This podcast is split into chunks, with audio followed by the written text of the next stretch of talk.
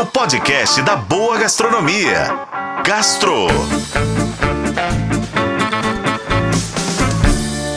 Oferecimento Supermercados BH. Quer ofertas exclusivas do BH? Baixe e se cadastre no app Meu BH.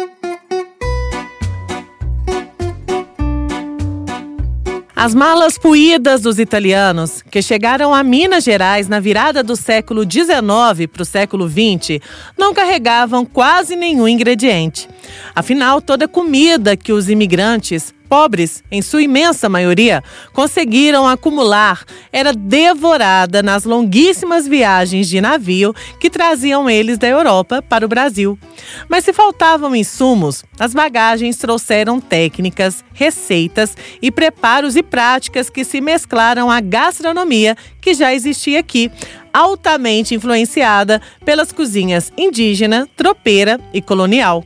Portanto, não é um absurdo reconhecer e reverenciar a existência de uma cozinha ítalo-mineira, que funde o que de melhor existe nos dois territórios. A cozinha ítalo-mineira é uma realidade em Minas Gerais, principalmente aqui em Belo Horizonte, devido à forte imigração italiana que tivemos.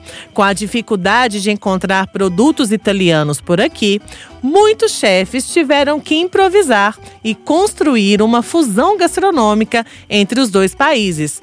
Fusão deliciosa, diga-se de passagem. Uma das amostras dessa cozinha é o Ninita, restaurante do chefe Léo Paixão.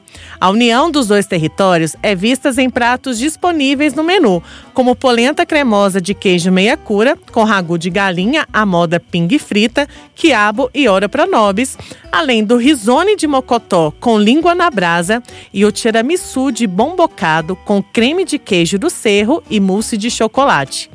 Já na Cantina Piacenza, essa fusão é vista em pratos como parpadelli com carne de sol, requeijão e crocante de couve, além do risoto de queijo canastra com redução de rapadura e o ravioli de queijo e espinafre ao molho sugo.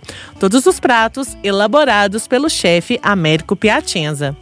E para encerrar esse nosso roteiro ítalo-mineiro, vamos para a cozinha da avó Ana, reduto inspirado na matriarca da família da Fernanda de Lazari.